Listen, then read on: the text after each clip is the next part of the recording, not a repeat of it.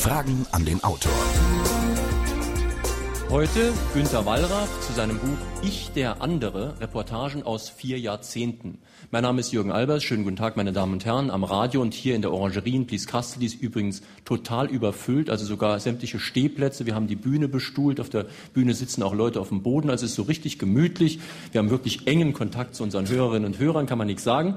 Und wir haben auch einen Gast, der hat auch schon vor 15, genauer gesagt vor fast 17 Jahren Säle gefüllt. Günter Wallraff, ich kann mich erinnern, am 10. November 85 hatten wir ihn in der Stadthalle Merzig zu dem Buch ganz unten. Damals kamen 800 Leute. Das ist schon toll, dass er auch nach so langer Zeit, wo man nicht ganz so viel von ihm gehört hat, immer noch ein solcher Magnet für das Publikum ist. Aber Günter Wallraff ist inzwischen ja auch ein Klassiker. Er hat die Sozialreportage in Deutschland populär gemacht. Er hat den Blick auf Leute gelenkt, die normalerweise eben nicht im Lichte der Scheinwerfer sind. Er hat auch den investigativen Journalismus, also den selbst untersuchenden Journalismus eigentlich wieder richtig in Gang gebracht. Er ist in fremde Rollen geschlüpft, um aus eigener Erfahrung aus dem Inneren von Betrieben und Institutionen berichten zu können. So hat er ja zum Beispiel bei der Bild-Zeitung gearbeitet. Er hat seine Gesundheit als türkischer Hüttenarbeiter aufs Spiel gesetzt. Er war Portier und Bote bei Gerling und so weiter. Man kann sich schon fragen, ob Journalisten heute überhaupt noch die Zeit haben, selbst was nachzuforschen. Übernehmen sie nicht meistens die Pressemitteilungen einflussreicher Kreise? Ist die Sozialreportage vorbei? Gibt es heute noch was zu enthüllen? Wenn Sie, meine Damen und Herren, sich mit Fragen an den Autoren dieser Sendung beteiligen möchten, gibt es zwei Möglichkeiten. Die eine ist, Sie rufen beim Saarländischen Rundfunk an, wie immer unter der Nummer 0681 für Saarbrücken, dann 602 3456, also Saarbrücken 602 3456. Und Sie hier in der Orangerie Plieskastel können auch mitmachen mit Fragen. Falls Sie es schaffen, sich zu dem gelben oder dem roten Mikrofon durchzuschlagen, versuchen Sie es rechtzeitig, dann sind Sie auch vor Sendeschluss am Mikrofon.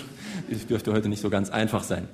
Ich fange mal an, solange Sie noch nicht am Mikrofon sind. Herr Wallraff, Sie haben ja vor kurzem Ihren 60. Geburtstag gefeiert und ich habe gehört, Sie haben sich ein ganz originelles Geschäft, äh, Geschenk gemacht in Afghanistan. Ja, gefeiert ist jetzt übertrieben. Ich habe ein gestörtes Verhältnis zu solchen belasteten Gedenktagen.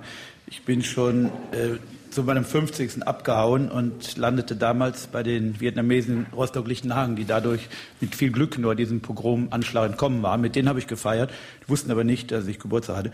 Und so hat sich das hier in Afghanistan auch gegeben. Ich war da im Sommer und erlebte, wie in einer Landschaft im Norden, da hat sich noch nicht viel geändert, äh, Mädchen mit einer Begeisterung lernten, denen im Taliban-Regime ja Schulausbildung verboten war, Berufsausbildung, Frauen verboten war und wie die in flirrender Hitze da in der Wüste nur mit ein paar Zeltplanen abgedeckt, äh, ja, mit einer Freude lernten. Und da habe ich mir gesagt, da kannst du dich nützlich machen. Bei mir wurde gerade eine Lebensversicherung fällig.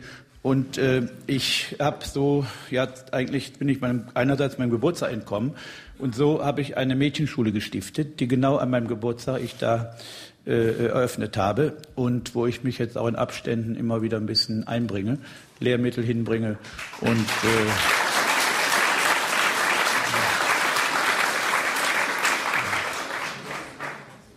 äh, ja. Äh, ich habe Sie vorhin als Klassiker bezeichnet und das kann man im Punkto Journalismus auf jeden Fall auch sagen. Sie sind ja in einigen äh, Ländern sogar in den Sprachschatz eingegangen. Was sind denn so die Länder, wo Sie besonders erfolgreich sind? Ja, das war sehr früh schon in Schweden. Da war eine besondere Aufnahmebereitschaft, Sensibilität, würde ich sagen. Und da musste ich auch nicht, wie hier, oft mit dem Rücken zur Wand mich äh, ja rechtfertigen, dass ich solche verwerflichen Methoden anwende und mich auch schon mal mein Äußeres verändere. Das hat ja erst begonnen, als man mir das Recht nahm, in Fabriken zu arbeiten. Ich habe ja ursprünglich unter meinem Namen da noch arbeiten können, bis Unternehmen dazu übergingen, über Unternehmerwarndienste, über Bundesvereinigung der deutschen Arbeitgeberverbände mit Steckbriefen vor mir zu warnen. Und das lachen Einstellungsbüros aus. Ja, da musste ich mir was einfallen lassen, mein Äußeres verändern, mir schon mal andere Arbeitspapiere ausleihen, um mir dieses Recht weiter herausnehmen zu können. Und in Schweden äh, wurde das, übrigens, da gab es Autoren, ein Freund, ein Kollege, Joram Palm, der konnte in Großbetrieben arbeiten und sagen, ich will eine kritische Sache hierüber schreiben. Und das wurde möglich. Das heißt, es ist eine offenere Gesellschaft. Ich wünsche, dass es hier auch mal so weit wäre. Im Moment ist es ja eher rückläufig. Und in dem Zusammenhang, ja, in Schweden gibt es im schwedischen Wörterbuch inzwischen den Begriff Wallraff, und der ist da sehr, äh, sehr wohl positiv besetzt. Und das ist umgangssprachlich und äh, gibt auch eine Fernsehsendung. Wallrafa, Wallrafiade, die zuletzt neofaschistische Gruppen so überführt haben. Mhm. In, in, sonst gibt es seltsamerweise in Ländern, wo ich in Japan hat das eine sehr starke äh, Aufnahme gehabt. Das Buch hat sehr hohe Auflagen da gehabt. Und ich habe dann auch noch mal vor einigen Jahren eine Fortsetzung in Japan gemacht, habe da als iranischer Fremdarbeiter verkleidet, einer Gruppe von Iranern im Großraum Tokio gelebt und mit einer versteckten Kamera ja diesen Nationalismus und diese Ausbeutungsformen fürs japanische Fernsehen im Film dargestellt. Sie haben ja schon angedeutet, dass das hier in Deutschland doch oft sehr umstritten war. Sie mussten da in den 60er Jahren auch noch zur politischen Polizei. Die Programmbeiräte in Sendern sind aktiv geworden. Und es gab ja auch eigentlich regelmäßig Prozesse nach jedem Ihrer Bücher. Ja, das war so eine Begleitmusik. Wenn man dachte, die Arbeit ist eigentlich, das Gröbste ist überstanden, dann fing das erst nochmal an. Da wurde, ja, man kann auch sagen, das Buch kam auf den Prüfstand. Ne?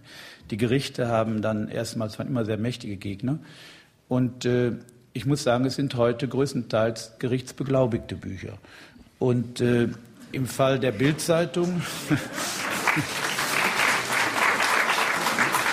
Im Fall der Bildzeitung, und da bilde ich mir auch was drauf ein, da gab es eine Feststellungsklage des Bundesgerichtshofs. Die Bild wollten ja das Buch verbieten lassen, zweieinhalb Jahre Prozesse, Gerichts- und Anwaltskosten von über 250.000 Mark. Und ein ganz klar befangener Richter in Hamburg, der vom Tatbestand des Einschleichens sprach und alles verbot. Und nachher kam raus, er verkehrte am Hause Springer privat und seine einzige Tochter wurde dann als Bildzeitungsredakteurin eingestellt nach getaner Arbeit. Aber, und da ist bei mir so eine Art Rechtsvertrauen in diesen Rechtsstaat entstanden, das muss man sich mal vorstellen, obwohl ohne die hohe Auflage hätte ich mir diese Prozesse auch nicht leisten können. Dann würde ich heute als Lügner dastehen. Und dann hat dieser Bundesgerichtshof in einem erstaunlichen Grundsatzurteil festgestellt, wörtlich, da es sich bei der Bildzeitung um eine Fehlentwicklung im deutschen Journalismus handelt,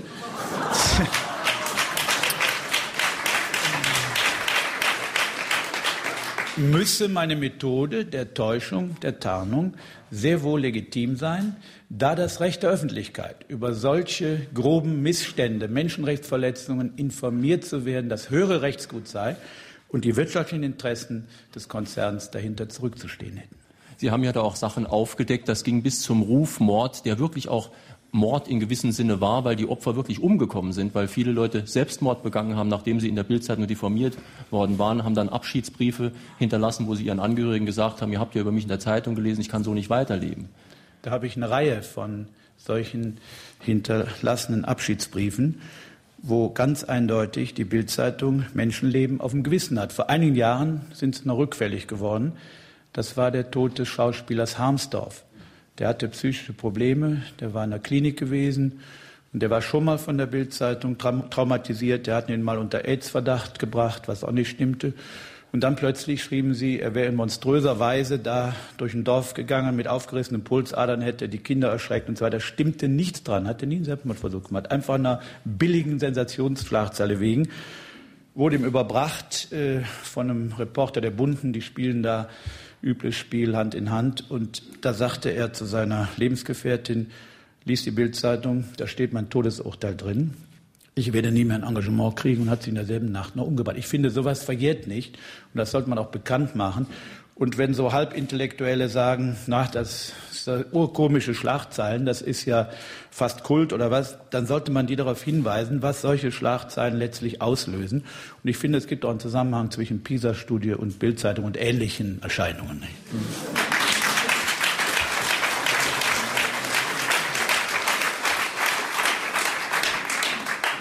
Ich finde, das Beispiel Bildzeitung ist ein schönes Beispiel dafür, wie sie einerseits erfolgreich waren, aber andererseits eben auch nicht erfolgreich. Erfolgreich insofern, sie haben dort gearbeitet, recherchiert, konnten viele Schweinereien bekannt machen.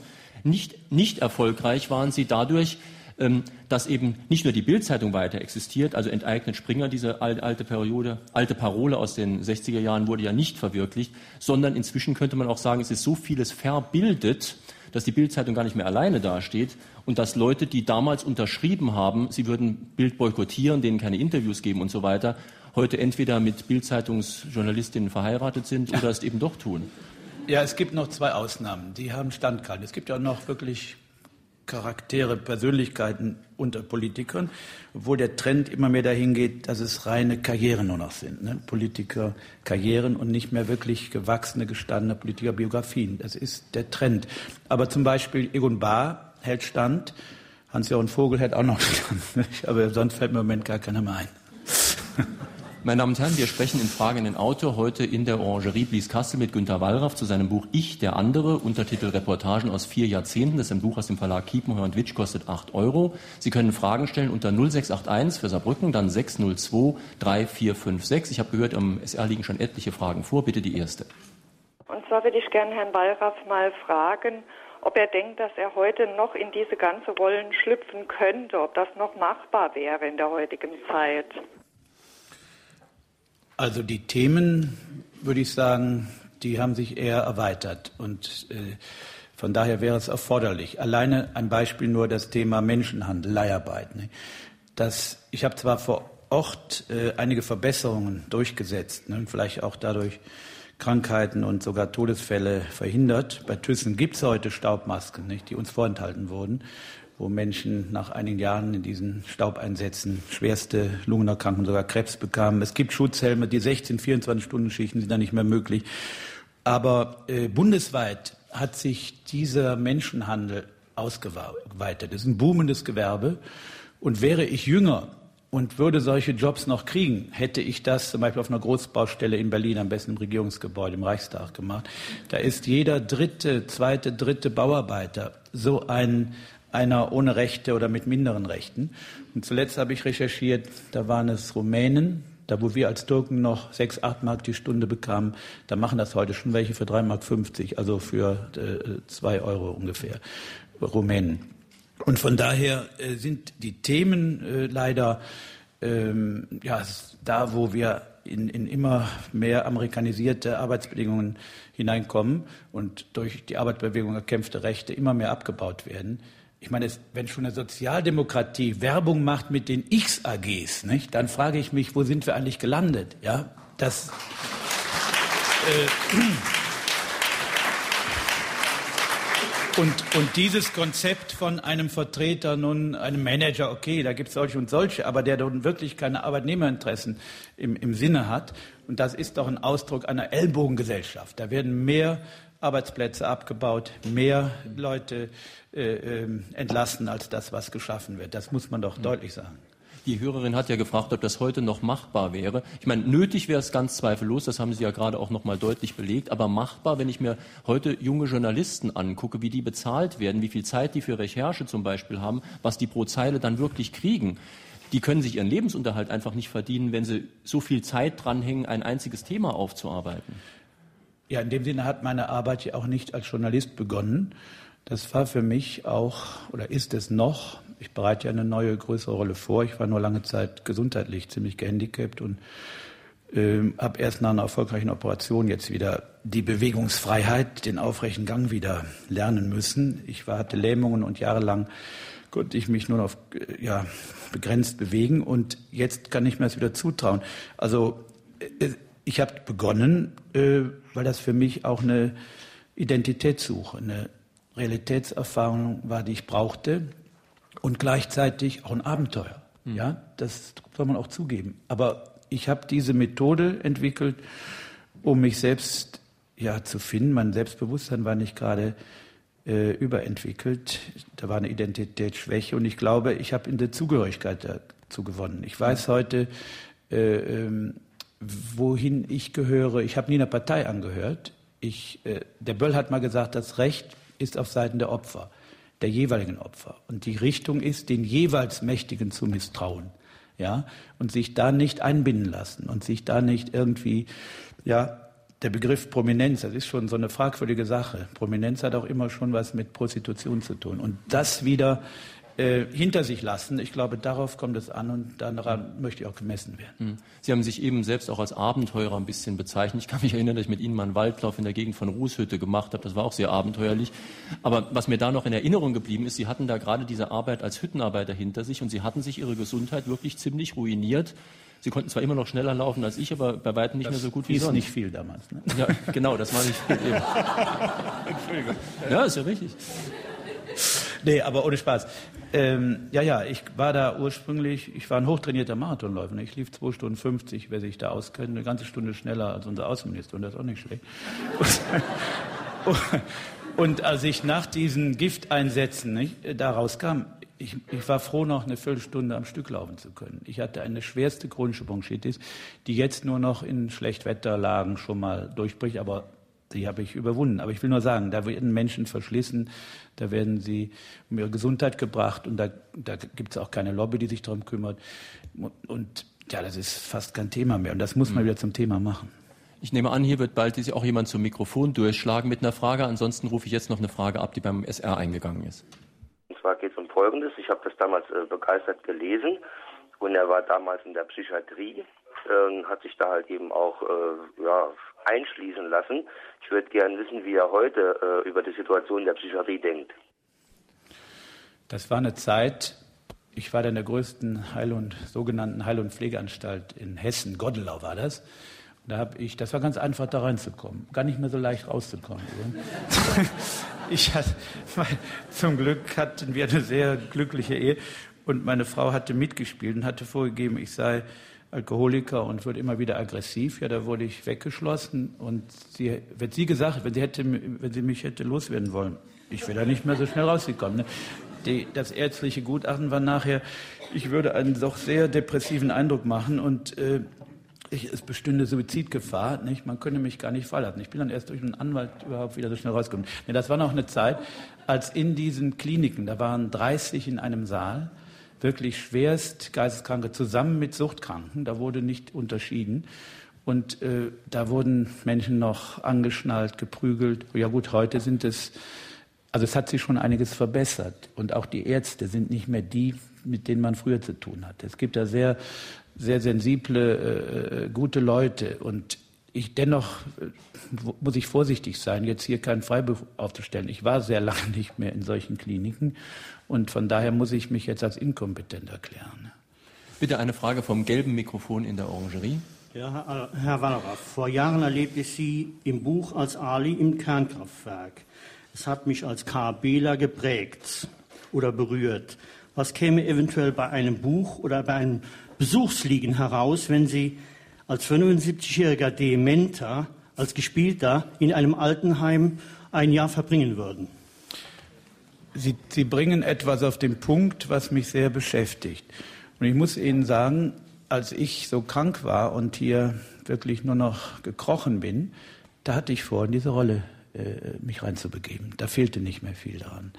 Und hatte auch bereits mit einem äh, Freund, einem jüngeren Kollegen, abgesprochen, dass er die Rolle des Pflegers übernimmt und wir dann sozusagen als Zangenreportage das machen. Und dann wurde ich durch diese Operation plötzlich wieder ja so weit hergestellt, dass ich mir sage, Mensch, das kannst du noch vor dir herschieben. Das kommt noch irgendwann sowieso auf dich zu. Nicht? Das musst du jetzt nicht überstürzen.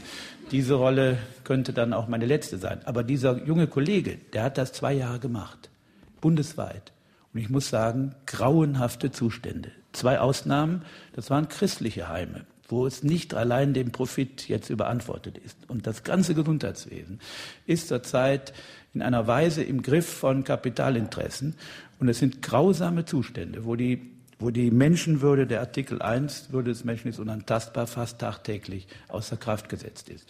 Und wo wo äh, die Betreiber solcher Heime manchmal, es gibt immer Ausnahmen, Vorsicht, nicht alles generalisieren, aber manchmal wirklich ein großes Interesse haben, dass jemand möglichst schnell in die schlechteste Pflegestufe reinkommt und da wird auch nachgeholfen, weil es dann mehr Kohle gibt.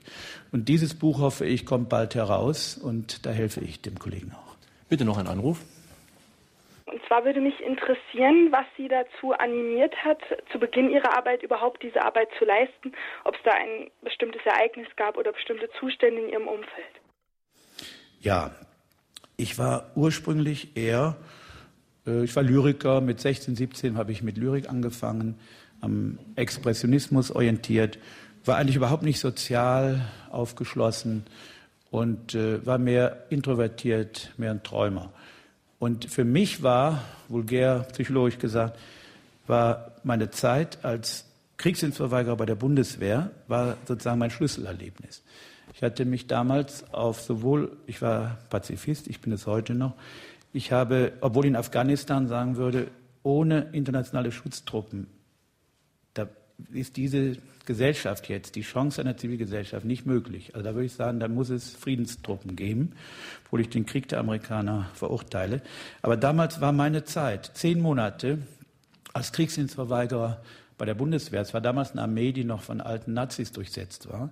Und die wollten mit allen Mitteln, die ihnen zur Verfügung standen, mich dazu bringen, auch so ein stolzes Gewehr in die Hand zu nehmen. Und da hat über Willensbrechungsmethoden etwas begonnen, was mich ja hellwach gemacht hat. Ich habe angefangen, Tagebuch zu führen. Heinrich Böll hat mich ermutigt. Und ich bin dann zu guter Letzt, weil ich mir auch solche Aktionen erlaubte, Schwäkiaden und solche Dinge, äh, dass man mich, man wollte mal wegen Wehrkraftzersetzung mir was anhängen. Und da da die, ähm, ja, die Fakten nicht reichten, hat man mich zu guter, hat man sich meiner entledigt, indem ich in die psychiatrische Abteilung des Bundeswehrlazaretts Koblenz eingeliefert wurde und dann mit einer, ja, heute sehe ich das so, mit einer Ehrenbezeugung äh, wieder in die Freiheit entlassen wurde.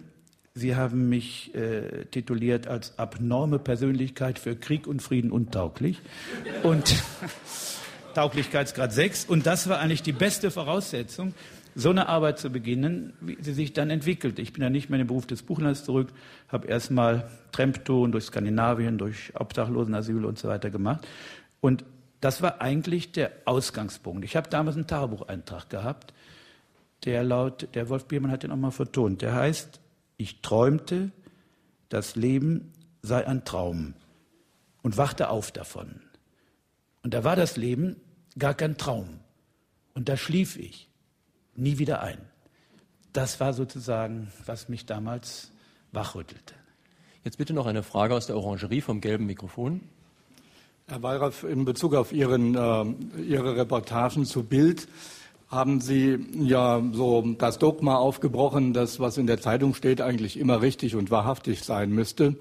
Äh, in Bezug auf Bild glaubt das wahrscheinlich heute keiner mehr. Aber wie ist Ihre äh, Einschätzung, wie die anderen Zeitungen, die ja zum Teil über regionale Monopole oder über Konzerne auch relativ ähm, weite Verbreitung haben, und auch dieser Maxime unterliegen, Auflagenstärke möglichst zu maximieren.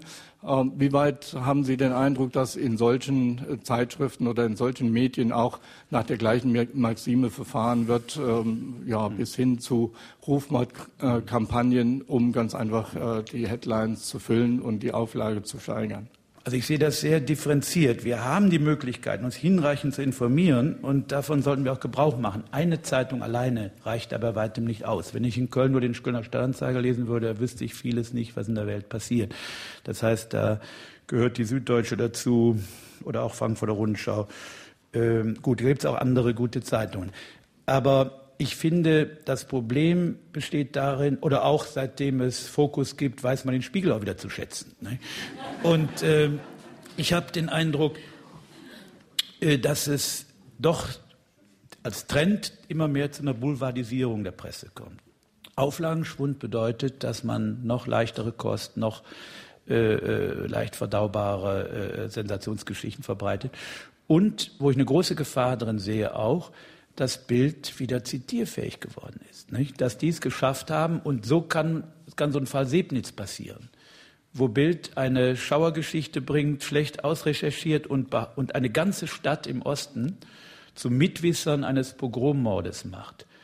Hintergrund war, dass eine Mutter den Tod ihres Kindes nicht überwinden konnte und diese Behauptungen hinstellte, dass, sie, dass das Kind Opfer von Rechtsradikalen sei. Und Bild macht eine Riesenschlagzeile, dass die ganze Stadt das wüsste und das Ganze deckt. Da sind Politiker drauf reingefallen, haben da Riesensachen gemacht. Und die sogenannte seriöse Presse wollte diese Sensation nicht verpassen und hat das durchgezogen. Und die Weltpresse kam. Ich war mehrfach in diesem Ort, die stehen heute noch unter Schock. Die sind heute noch traumatisiert. Es stellte sich nachher raus, es war ein Unfall, das Kind war ertrunken. Und das da, und das sehe ich in Deutschland besonders stark, in anderen Ländern ist das nicht so, Skandinavien undenkbar, dass es diesen Kampagnenjournalismus gibt, nicht? Diese hysterisierte, hochgekocht, und dann ist es ein Meuteinstinkt und alles setzt nach und da will keiner diese Sensation verpassen und da steuern auch nur sehr wenige dagegen. Und da sehe ich ein ganz großes Problem. Und als Bild jetzt den, dieses unheilvolle 50-jährige Jubiläum feiern, feiert oder feiern ließ. Die haben sich da Prominente genommen, die aus Werbegründen oder auch aus Angst oder Angstlust sich da zur Verfügung stellten. Den hat man die Gratulationssätze vorgeschrieben. Und da gab es nur noch zwei Zeitungen, die wirklich massiv dagegen hielten. Das war die Süddeutsche, die in einem Dossier, in der Beilage die ganzen Fälschungen, auch Menschenleben, die so ein Gewissen haben, der letzten Jahre dokumentierte. Und es war, das hat mich verwundert, es war die Sonntagszeitung FAZ. Die hatten einen ganzseitigen Artikel auch das alles nochmal analysiert und kam zu dem Resümee, dass sich bei Bild immer noch um ein entsetzliches, menschenverachtendes Blatt handle. Aber sicher wäre das jetzt ein Thema für sich, die Gesamtsituation der Presse. Es gibt ein Verbundsystem, Bild, Bunte, Fokus, andere Blätter, die gemeinsame Kampagnen vorbereiten und dann auch gemeinsame Feindbilder auf dem Kicker haben und die zum Abschluss freibringen. Man hat es zur Wahl gesehen, dass hier ausschließlich Politiker der Grünen, gut Gysi war dabei, und der SPD hier in Schussfeld gerieten durch diese Malson-Moore-Geschichte. Sicher eine Unsitte, die sich da breit gemacht hat. Aber bei allen Politikern, bei allen möglichen Politikern aus allen Parteien, aber es wurden nur solche hier vorgeführt und an den Pranger gestellt, die man politisch äh, abschießen wollte. Und das hat zum Teil auch funktioniert. Wahlforscher sagen, das hat äh, dem, dem, rechten Kandidaten im Stoiber etwa zwei bis vier Prozent noch gebracht. Aber er hat es nun dennoch nicht erreicht. Ähm, Sie haben ja in Ihrem Buch auch über politische Aktionen berichtet, zum Beispiel über ihre Aktionen in Griechenland zur Zeit der dortigen Militärdiktatur, wo sie sich angekettet haben auf einem Platz und wo sie dann auch ins Gefängnis gekommen sind, und über eine andere Aktion in äh, Portugal, nicht in Portugal, wo sie eine Verschwörung gegen die portugiesische Nelkenrevolution aufgedeckt haben, wo CSU und ein portugiesischer General zusammengearbeitet haben, unter anderem. Und in beiden Fällen kritisieren sie, und das kann ich sogar aus eigener Erfahrung, ich habe damals ja auch schon gelebt, nachvollziehen, kritisieren sie die bundesdeutsche Presse, und zwar eben nicht nur Bild. Sie schreiben zum Beispiel, dass der Spiegel über ihre Griechenland-Aktion mit boshafter und blasierter Gleichgültigkeit berichtet hat. Ich kann mich gut erinnern, dass ich damals aus ähnlichen Gründen aufgehört habe, das Blatt zu lesen. Und äh, Sie schreiben, was Portugal betrifft, das alles fand für die Leser der meisten bundesdeutschen Zeitungen nicht statt. Auch das kann ich hundertprozentig aus eigener Erfahrung bestätigen. Die haben damals einfach nicht sauber berichtet. Und zwar nicht nur Bild. Das ist überhaupt immer wieder zu beobachten, dass so eine Art Sprachregelung sehr schnell festlegt, wie über etwas berichtet wird. Ich habe jetzt auch den Eindruck, äh, dieses äh, Geiseldrama in Moskau. Wir haben sehr früh wurde das gefeiert als Erfolg. Ja? Und jetzt kommt so langsam erst raus, äh, ja, wie viele Menschen daran glauben mussten. Und dass es wahrscheinlich weit über 200 sind, die hier äh, äh, ums Leben kamen. Und was heißt hier, äh, was heißt hier harmloses Gas? Nicht? Das ist das ist Nervengas, da, da wird es lebenslängliche Schädigungen geben. Nein, aber was ich meine, dass man hinterfragt, ob es denn sein musste ob es nicht einen Satz gibt, tut Gutes denen, die euch hassen, dass man nicht mit Menschen, die zu Terroristen geworden sind, auch reden muss. Und dass wir nicht mehr darüber reden, was die Russen den Tschetschenen antun, wie hier die Zivilbevölkerung staatsterroristisch massakriert wird. Darüber erfahren wir inzwischen kaum noch was. Und da finde ich,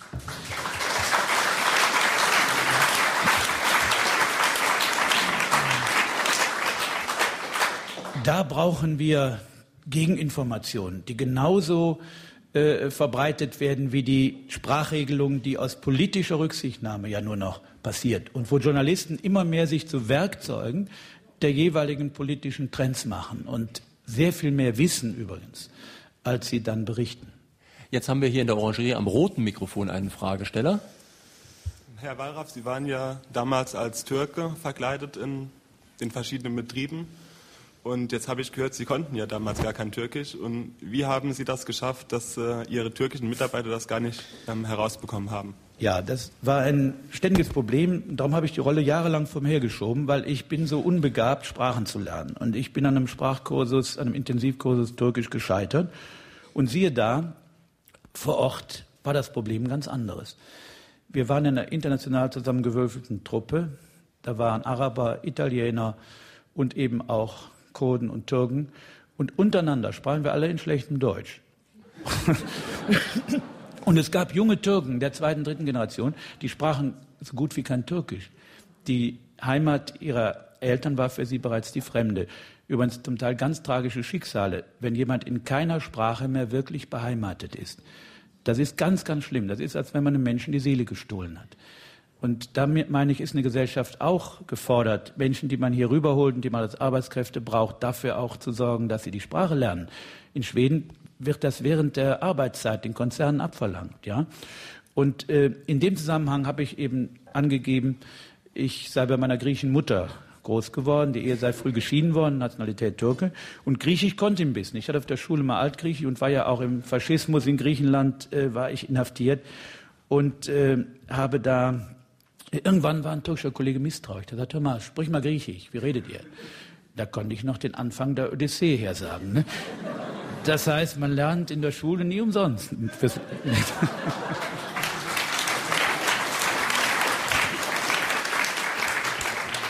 Jetzt am gelben Mikrofon in der Orangerie eine Dame. Äh, Herr Wallraff, hatten Sie bei Ihren Recherchen oder danach schon einmal Todesangst? Ich meine, Angst ich bin nicht angstfrei und ich bin vielleicht von meiner Erziehung her mütterlicherseits sogar zu einem sehr ängstlichen Menschen erzogen worden. Und äh, die scheinbar so mutigen, das sagen jedenfalls Psychologen, sind oft die eher ängstlichen, die es sich und anderen beweisen müssen. Und von daher hängt jede Rolle, die ich mir, die ich mich hineinbegebe, immer auch mit Angstüberwindung zusammen. Obwohl ich behaupten würde, dass ich heute durch diese extremen äh, Rollenspiele und Auseinandersetzungen angstfreier bin. Und je übermächtiger jemand ist, umso weniger Angst zeige ich. Und dann will ich auch an die Verursacher solcher Ängste herangehen und sie stellen und sie manchmal auch ja, demaskieren. Aber Todesangst, es gab Bedrohungen, sind gerade nach der Spinola-Enthüllung, als ich den Rechtsputsch in Portugal überführte, wo man Strauß auch verwickelt war. Und äh, diese äh, Danach gab es Drohungen und meine Arbeitsräume, das Haus wurde in Brand gesteckt und nur mit viel Glück hat ein Mann, der zu Besuch war, ein älterer, äh, konnte gerettet werden. Und es gab nochmal äh, Morddrohungen, als ich äh, einen kurdischen Autor äh, bei mir versteckt hatte und dessen Buch herausgab und dann äh, den Öcalan auch heimsuchte und ihn konfrontierte mit dessen äh, Fakten. Und dann wurde ich auch von Seiten der PKK bedroht. Vom Iran gab es Morddrohungen. Aber das kennt man, das ist auch nicht durchgehend. Äh, da haben wir uns im Bauernhof der Eltern meiner Frau so lange mit der Familie versteckt gehalten. Also damit kann man auch umgehen. Da sprechen Sie ja jetzt zwei etwas neuere Teile Ihres Buches an. Das Buch äh, dokumentiert ja Reportagen aus vier Jahrzehnten, also sind welche aus den 60er Jahren dabei, aber auch neuere. Und zu den neueren gehören zwei, die die Türkei betreffen. Eine äh, indem sie, in der sie auf die türkische Militärdemokratur eingehen und den Terror gegen die kurdische Bevölkerung, übrigens mit deutschen Waffen größtenteils. Äh, und ein anderer, indem sie sozusagen von der anderen Seite her ein sehr kritisches und ich muss auch sagen sehr undiplomatisches Gespräch mit Öcalan äh, dokumentieren. Ja, das musste sein. Ich muss sagen, ich, das, ich bin ich habe mich besonders vorgesehen, als die Drohungen von kurdischer Seite kamen, weil das hätte wirklich einen ganz schlechten Eindruck gemacht, wenn ich ausgerechnet von einem Kurden umgebracht worden wäre, da ich im Grunde genommen für die kurdische Sache einstehe. Aber diese Organisation PKK als wirklich hirnrissige Terrororganisation eines größenwahnsinnigen Führers äh, äh, erlebt habe. Und aus dem Grunde, weil ich das Buch herausgab, PKK, die Diktatur des Abdullah Öcalan, von einem Gründungsmitglied der PKK, der elf Jahre in der Türkei inhaftiert war, und äh, dann wegen dieses Buches mit dem Tode bedroht wurde. Und so wie ich meinen Freund und Kollegen Salman Rushdie mehrfach bei mir zu Hause versteckt gehabt habe, so habe ich hier mich für ein völlig, ja, auch wegen eines Buches nicht äh, äh, umgebracht werden sollte. Und so habe ich mit einem völlig anonymen Autor auch eingesetzt. Und um das Buch aber auch äh, wirklich ruhigen Gewissens herauszugeben, habe ich, musste ich in Öcalan damit konfrontieren und habe ihn in seinem, in seinem Quartier in der Nähe von Damaskus dann aufgesucht und habe ihn mit diesen Sachen konfrontiert. Und ich glaube, so direkt war es gar nicht gewohnt, dass man ihm so deutlich die Meinung sagte. Nicht? Das merkt man dem Interview an, ja. Und, äh, und das äh, fand er gar nicht so gut. Und darauf gab es dann auch Drohungen. Ne? Ich kann jetzt hier beim besten Willen nicht sehen, es ist ein solches Gedränge in der Gegend der Mikrofone. Ist dort jemand, der eine Frage stellen will, dann möge er bitte die Hand heben. Ah, am roten Mikrofon ist jemand, bitte. Genau. Ich, mich würde interessieren, wie Sie sich auf Ihre verschiedenen Rollen vorbereiten. Ja, das ist ganz unterschiedlich. Manchmal sehr spontan. Wenn ich eine Möglichkeit sehe, dann kann es vorkommen, dass ich sehr, sehr rasch das wahrnehme. Das war so bei der Bildrolle. Da war ich äh, dabei, einen Film von außen äh, herzustellen, Dokumentarfilm über die Fälschung der Bildzeitung und hatte da im Schattenriss erstmal mit einem der Bildtäter, der sich offenbarte, zu tun. Und der hat mich auf die Idee gebracht. Der sagt, da fangen Sie auch selber an. Ich sage, das wird ja nicht gut möglich sein. Doch, sagt er, die sind so selbstsicher, die sind sich ihrer Macht so bewusst, die können sich das überhaupt nicht vorstellen. Und der hat mich als Wiedergutmachung, weil der inzwischen merkte, was er da verbrochen hat und der galt als Spitzenschreiber und der wollte da raus. Und der hat mich als seinen Nachfolger vorgeschlagen. Also war das ganz schnell, habe ich das wahrgenommen. Inzwischen tue ich mich sehr schwer, habe ich eine Rolle von der äußeren Verwandlung, steht das. Der Maskenbildner hat das absolut perfekt gemacht. Würde mich ja keiner erkennen, wenn ich zehn Minuten später reinkäme. Das war auch bei der Ali-Rolle so. Nicht? Ich kam mal etwas überraschend zu früh einem Wochenendurlaub nach Hause. Meine Mutter war zu Besuch und der hatte ich nichts über diese Rolle gesagt. Die war mir in Sorge vom Alter her schon im einzigen Sohn. Und die hat mich dann nicht erkannt. Und ich habe mit ihr als ihr äh, als Türke dann geredet und bin dann kurz danach, habe ich mich wieder zurückverwandelt und als ihr Sohn erschien und da hat die mich vor mir gewarnt und sagte übrigens, übrigens, das ist ein, das war ein merkwürdiger Typ, so ein, ein unheimlichen Mensch, hör mal, der, mit dem würde ich mich nicht einlassen. Ich sage, hör mal, das ist einer meiner besten Freunde, der hilft mir bei meiner Arbeit. Ohne den könnte ich das wahrscheinlich gar nicht zu Ende bringen. Da sagt sie, du wirst dich noch mal an mich erinnern. Ich habe Menschenkenntnis. Der wird ja noch mal sehr schaden. Ne? Und, aber die, die Frage, also ich habe jetzt diese neue Rolle auch vom äußeren Verwandlung her sehr gut vorbereitet, aber ich muss sie noch absichern. Ich bin jetzt 60 geworden, konnte ich mir nie vorstellen, jemals so alt zu werden. Und jetzt plötzlich äh, erlebe ich mich, dass ich noch weiterleben will. Ja, und zwar das geschenkte Zeit. Und jetzt will ich nicht so ins offene Messer rennen. Und darum brauche ich noch was Zeit, um das so abzusichern, dass, es, dass ich es überlebe auch weil Sie das ja gerade auch ein bisschen humoristisch erzählt haben. Das ist ja vielen Leuten gar nicht so klar. Sie haben ja sehr ernsthafte Themen oft. Das geht wirklich über den Faschismus in Griechenland, über wirklich unmögliche und auch unmenschliche Arbeitsbedingungen in deutschen Großkonzernen zum Teil.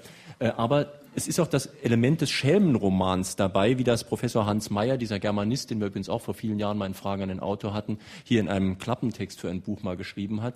Das heißt, sie haben auch humoristische Elemente drin, zum Beispiel als sie, ich glaube, als Botenjunge bei Gerlingen geschafft haben und dann plötzlich mal ganz naiv in die Chefkantine gegangen sind und dort mitessen wollten. Ja, und dann im doppelten Begriff die Bedeutung des Begriffs abgespeist wurde, nicht? Mit, mit Argumenten, die, die kann man sich nicht ausdenken. Dann wird man der Übertreibung bezichtigt. Nicht? Das erlebe ich immer wieder, dass die, die Fantasie hinter der Realität zurückbleibt und das alles so war. Also da weiß ich noch, da sagte mir dann letztlich der, der Vorstandsdirektor, als ich da verlangte, das gleiche Essen zu bekommen, da sagte, wissen Sie, das ist wie im Tierreich. Da frisst erst der männliche Löwe und was der übrig lässt, das kriegt die Löwen mit den Jungen und dann kommen die Schakale dran. Ich will sagen, das ist gewachsen, das ist Natur und Sie können. ja.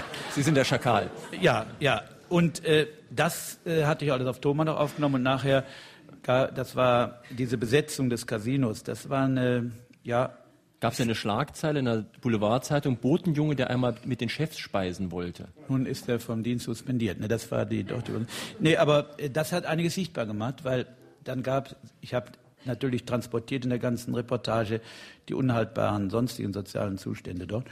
Und da gab es dann eine Großveranstaltung mit 1500 Angestellten und das gab auch ein Riesengelächter. Ja? Und jemand, der nur mit gestellter Würde da residiert, wie dieser Konzernherr, der übrigens noch nach dem Kriege diesen Konzern als nachträgliches Bekenntnis an diese glorreiche Zeit gestalten ließ von Hitlers Lieblingsbildhauer Arno Breker. Und das war dann eine genaue Kopie der Reichskanzlei. Und die Angestellten nennen diesen, diese Stadt in der Stadt auch Neureichskanzlei oder Palazzo Prozzo. Und das kam ins Wanken, nicht? Jemanden der Lächerlichkeit aussetzen, der verliert an Renommee, aber auch äh, an dieser einschüchternden äh, äh, Würde. Und das hat dann auch einige äh, Veränderungen. Da hat sich eine Jugendvertretung gebildet, ein etwas aktiverer Betriebsrat. Das ist von Fall zu Fall immer passiert. Aber ich muss sagen, ich brauche es auch zu meiner eigenen äh, Verarbeitung. Würde ich nicht mehr solche ähm, Aktionen erlauben, später wurden sie ja dann als Kunstform, als Happenings, aber ich habe ihn nie dazu eingeladen. Ich habe es ja immer überraschend gemacht. Und ich muss sagen, es es lebt zum Teil auch von einer Situationskomik. Und es ist manchmal so wahnsinnig komisch, dass man sich wie in einem surrealen Film fühlt. Und ich glaube, das entschädigt mich auch. Mhm. Ja? Ähm, Anderes Beispiel ist übrigens ähm, auch in Ihrem Buch, da beschreiben Sie, dass da ein Nobelempfang war, wie ich ihn auch von der Frankfurter Buchmesse her kenne, und Sie sind dann plötzlich äh, losgezogen und haben ein paar Obdachlose mitgenommen dorthin zum Essen. Ah, das war nicht geplant. Das war, äh, das war nur so, als ich da den ersten großen Bestseller ihr da oben wieder unten hatte und dann mein Verleger, der meinte, das gut hat da im feudalsten Hotel in Frankfurt und silbernen Tabletts und Hummer und alles. Und ich kam dahin, es waren die falschen Leute da, auch übersättigt, wie ich den Eindruck hatte. Und ich fühlte mich so sau unwohl da, dass ich abgehauen bin. Äh, und dann landet man in einer fremden Stadt oft am Bahnhof. Ne? Und da sprach mich jemand an, er hätte Hunger. Und ich hatte selbst ja nichts angerührt, da sagte, komm, gehen wir doch was essen. Und sagte, ja, da will ja beim Rotkreuz-Wartesaal noch jemand mitnehmen. Äh, und dann, da kam ich spontan erst auf die Idee. Ich meine, da steht doch alles, zum Teil nicht angerührt, die falschen Leute. Ich sagte, kommt alle mit. Und äh, das ist euer Fest. Ihr seid da eingeladen.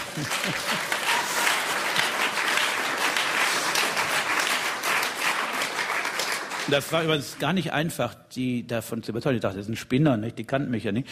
Da gehört eine große Suggestivkraft. mit der Straßenbahn mit Umsteigen, da kamen welche mit Plastiktüten und Pappkartons, eine Hochschwangere dabei. Und da sind wir wirklich, ich glaube 15 waren wir, und da haben wir richtig Einzug gehalten. Und das war, ähm, war aber interessant. Wer da am Absatz Geld mache, die Flitzte machte, da gehört ein sehr einflussreicher Zeitungsverleger dazu. Seitdem hatte ich nur negative äh, Presse da. Im Übrigen auch meine damalige Freundin, die machte mir gleich eine Szene, sodass es mir dann noch nicht allzu schwer fiel, mich augenblicklich von ihr zu trennen. Aber mein Verleger, der hat das, äh, der Reinhold Nevenimont, war auch so ein, ich hätte wahrscheinlich nicht weiter Daft verlegt, der hat das ganz spontan äh, für richtig befunden. Mit einer Herzlichkeit uns eingeladen. Dann haben wir noch ein, in einem italienischen Restaurant die ganze Nacht mit diesen äh, Gästen äh, gefeiert und ihnen auch noch Hotels dann besorgt. Dann haben wir später, Jahre später noch welche über uns geschrieben, die ich ah, da ja. kennengelernt habe. Hören wir jetzt mal wieder einen Anruf, der beim SR eingegangen ist. Es gibt ja sicherlich bei vielen Firmen noch Sachen zu recherchieren.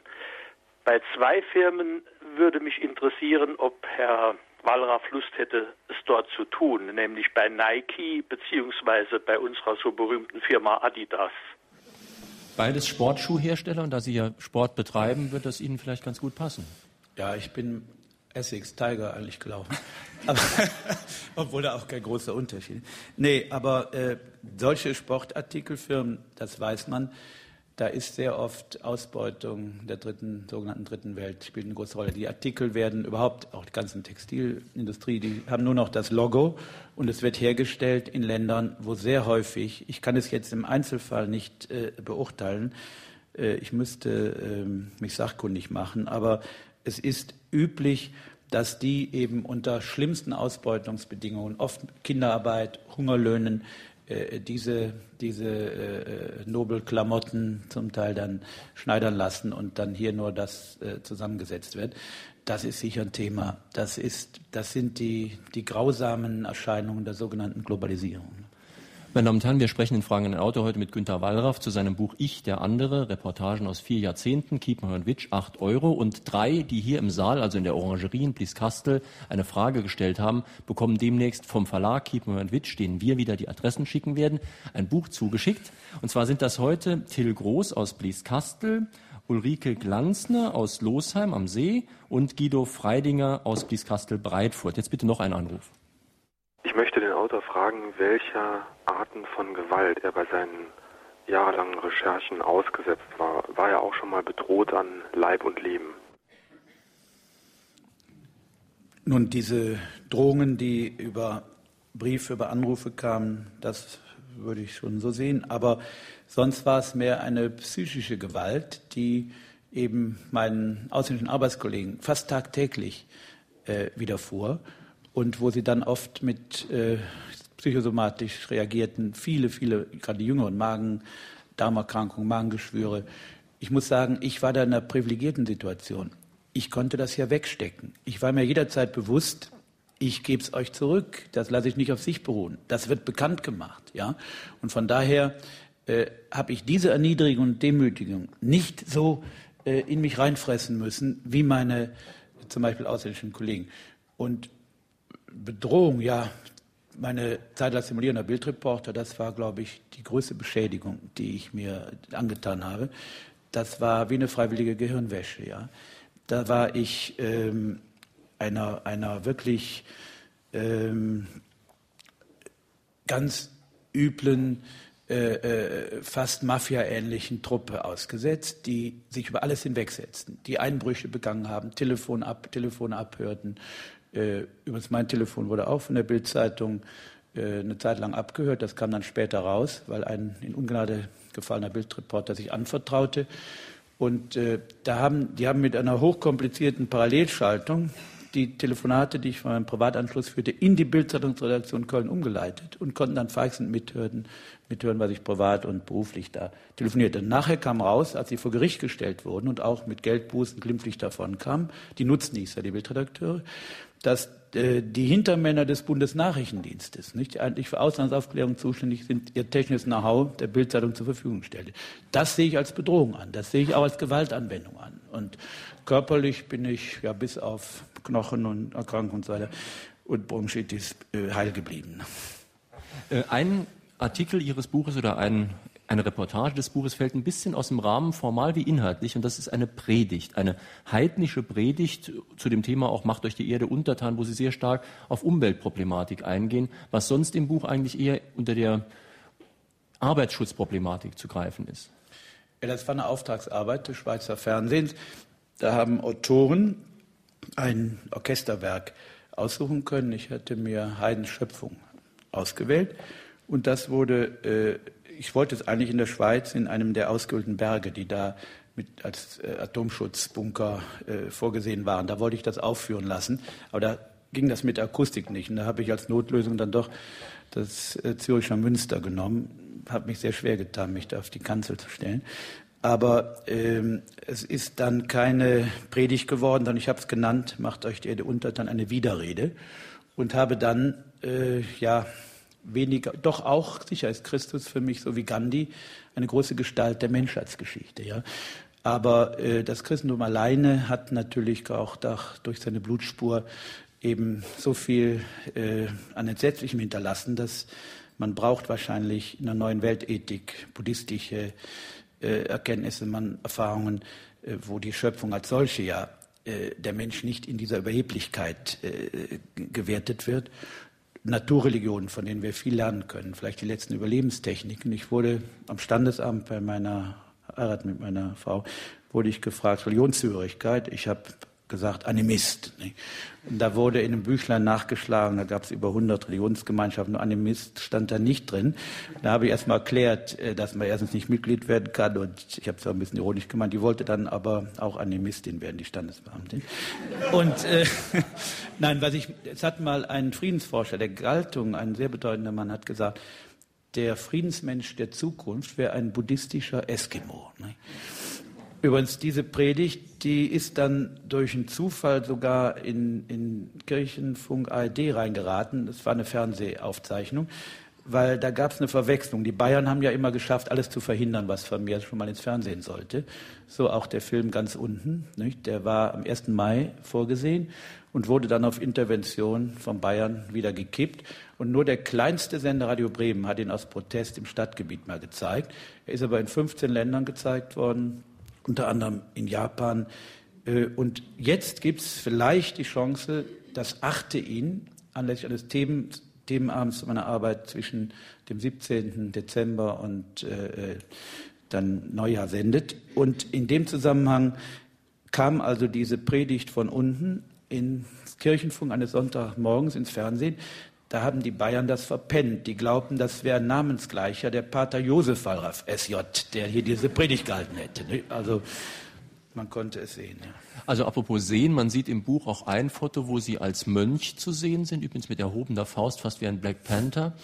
Ähm, und eine der etwas umstritteneren Recherchen waren auch, als Sie mal unter anderem auch im Beichtstuhl sich mit Problemen auseinandergesetzt haben, der Waffenproduktion, genauer gesagt der Napalmproduktion. Also Sie haben sich, glaube ich, als katholischen Unternehmer ausgegeben, der Gewissensbisse hatte, dass er so ein wirklich brutales Vernichtungsmittel herstellt und vertreibt. Also ich habe das Beichtgeheimnis nicht verletzt, würde ich auch nie, weil ich respektiere das sehr. Das ist eine sehr wichtige, äh, sehr, sehr wichtige Sache und auch Priester, die dafür ins Gefängnis gegangen sind, indem sie das nicht verletzt haben, habe ich großen Respekt vor. Nein, ich kenne mich da aus. Ich war ja selbst in meiner katholischen Kirche, bin aber aus dieser Amtskirche längst ausgetreten. Aber ich habe, das war zur Zeit des Vietnamkrieges, als die, ja, man kann sagen, fast alle Würdenträger der katholischen Kirche diesen Krieg absegneten. Ja?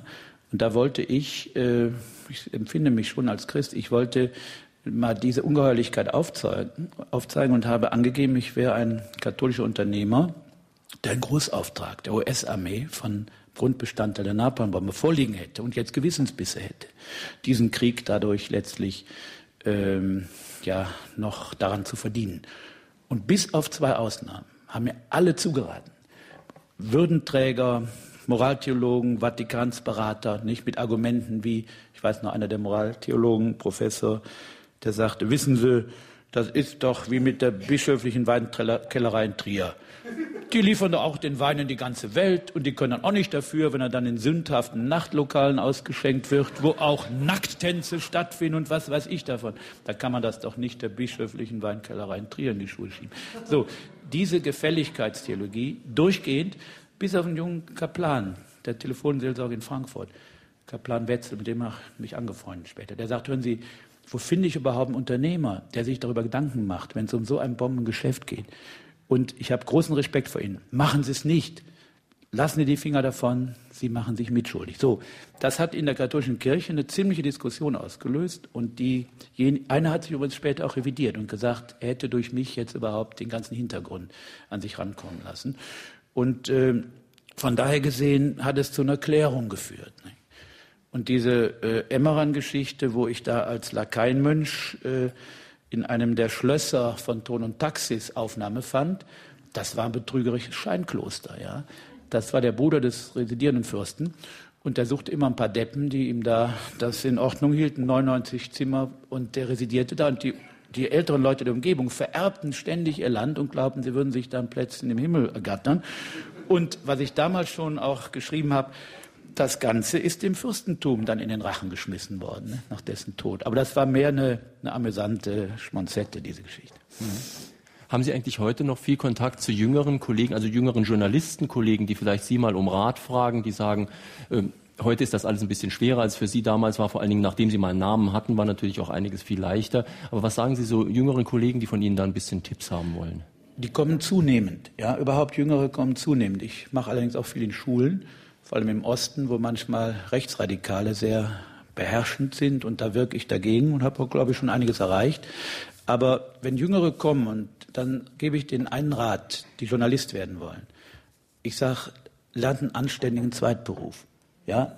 Äh, seid nicht darauf angewiesen, weil das ist zurzeit gerade sehr, sehr ein Verdrängungswettbewerb und äh, wir wissen, dass durch eine Zeitung lebt zu zwei Dritteln von den Anzeigen. Ja? Nur, nur ein Drittel durch Verkauf und Abonnement. Und von daher, wenn Anzeigen Rückgang, wir erleben das gerade bei den guten Zeitungen jetzt. Die sollte man verstärkt abonnieren, um die zu unterstützen, gerade so Süddeutsche und, und äh, hm. Frankfurter Rundschau.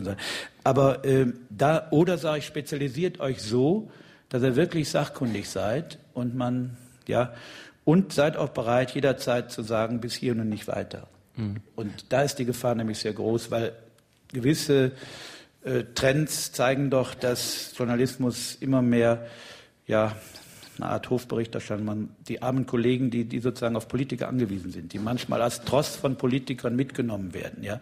Und wenn sie das schreiben würden, was sie wissen, dann sind sie draußen vor. Dann haben sie keine Informationen mehr. Die wissen alle viel mehr, wenn man mit denen sich unterhält. Ach, da kommen wahnsinnige Geschichten raus. Ne? Die haben es aber auch heute nicht mehr so leicht. Es gibt ja immer weniger Arbeitgeber, die nicht miteinander verflochten sind. Also wenn man jetzt auf der Frankfurter Buchmesse mal geguckt hat, wie viele Verlage da inzwischen noch verschiedene wunderbare Namen und Prospekte haben, aber wenn die Wirklichkeit in einer Konzernhand ist, dann ist das schon nicht ganz leicht.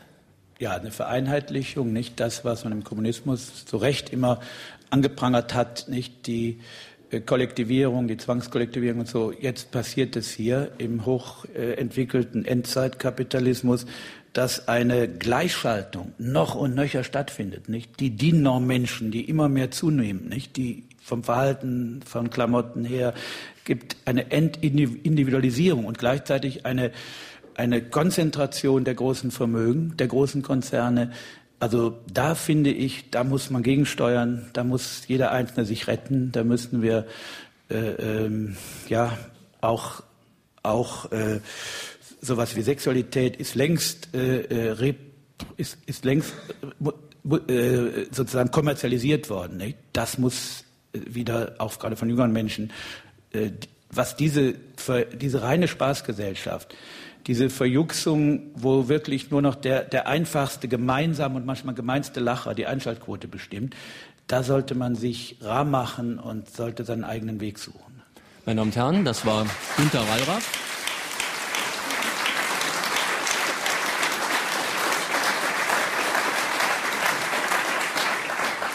Günter Wallraff zu seinem Buch Ich, der andere, Reportagen aus vier Jahrzehnten, erschienen bei Kiepenheuer und Witsch, Preis 8 Euro. Am kommenden Sonntag haben wir einen Autor, der aus dem Saarland stammt, Markus Hammerschmidt. Sein Buch heißt Das geflügelte Rad. Damit spielt er an auf den Saarbrücker Hauptbahnhof, wo es ein solches Sandsteinrelief gab. Untertitel über die Vernichtung der Eisenbahn. Also ein wirklich sehr aktuelles verkehrspolitisches Thema, das am kommenden Sonntag. Jetzt vielen Dank, dass Sie hierher in die Orangerie gekommen sind, so zahlreich. Auch, dass Sie es im Stehen so lange ausgehalten haben. Und natürlich vielen Dank an Günter Wallraff fürs Herkommen. Schönen Sonntag.